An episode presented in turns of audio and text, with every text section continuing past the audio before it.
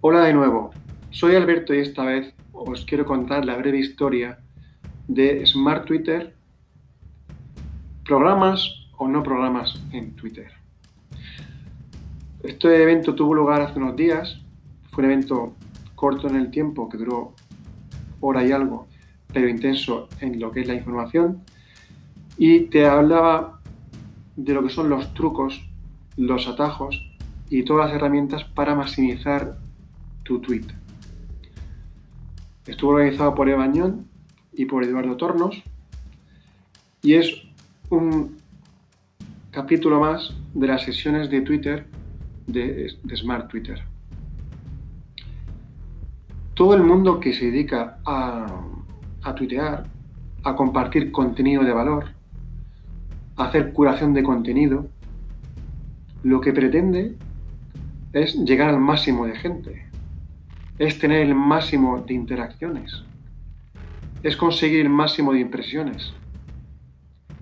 Y o bien estás 24 horas tuiteando, o bien conoces cómo programar. Para programar tienes que saber primero cuándo es el mejor momento de la semana, del día o a la hora que tu público objetivo, que tu público está online, que la gente a la que quieres llegar, sabes que va a estar más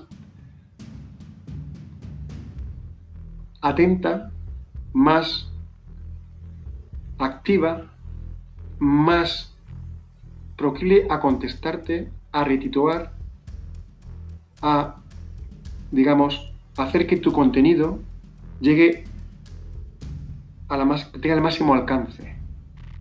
Y eso se puede conseguir conociendo detalles o cómo se programa con diferentes herramientas.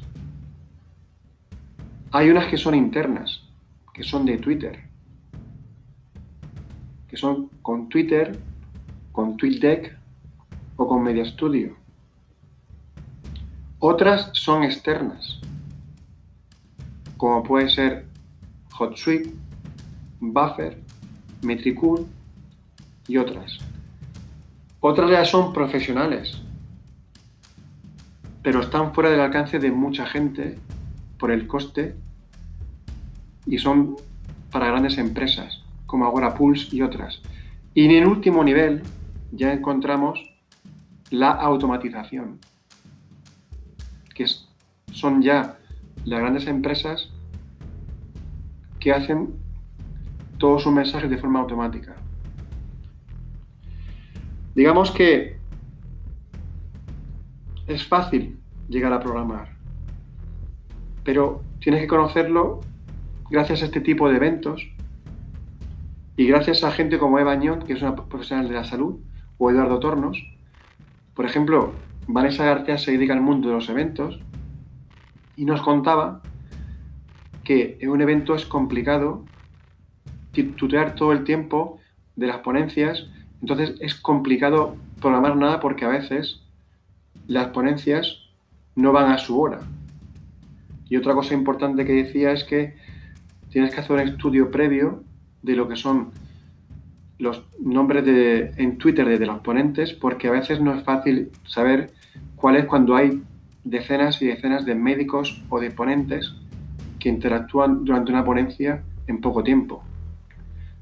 Un consejo que dijo ella, por ejemplo, fue, con tiempo, haz un Twitter, pero no lo publiques, déjalo en guardados.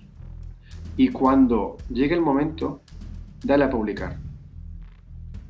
Es un truco más que la gente a lo mejor no sabía, pero es interesante. Si veis el vídeo que está en el canal de YouTube de Bañón, encontraréis también que al final tenéis un pequeño regalo para utilizar todo este tipo de herramientas. Creo que es interesante que podáis ver el, evento porque aparte em, todo el mundo tendrá que programar, de una manera o de otra, para conseguir máxima audiencia.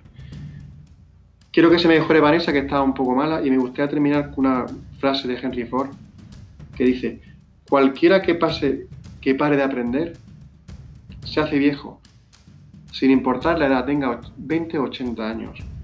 Cualquiera que siga aprendiendo permanecerá joven. Esa es la grandeza de la vida. Gracias y hasta un próximo podcast. Sed felices.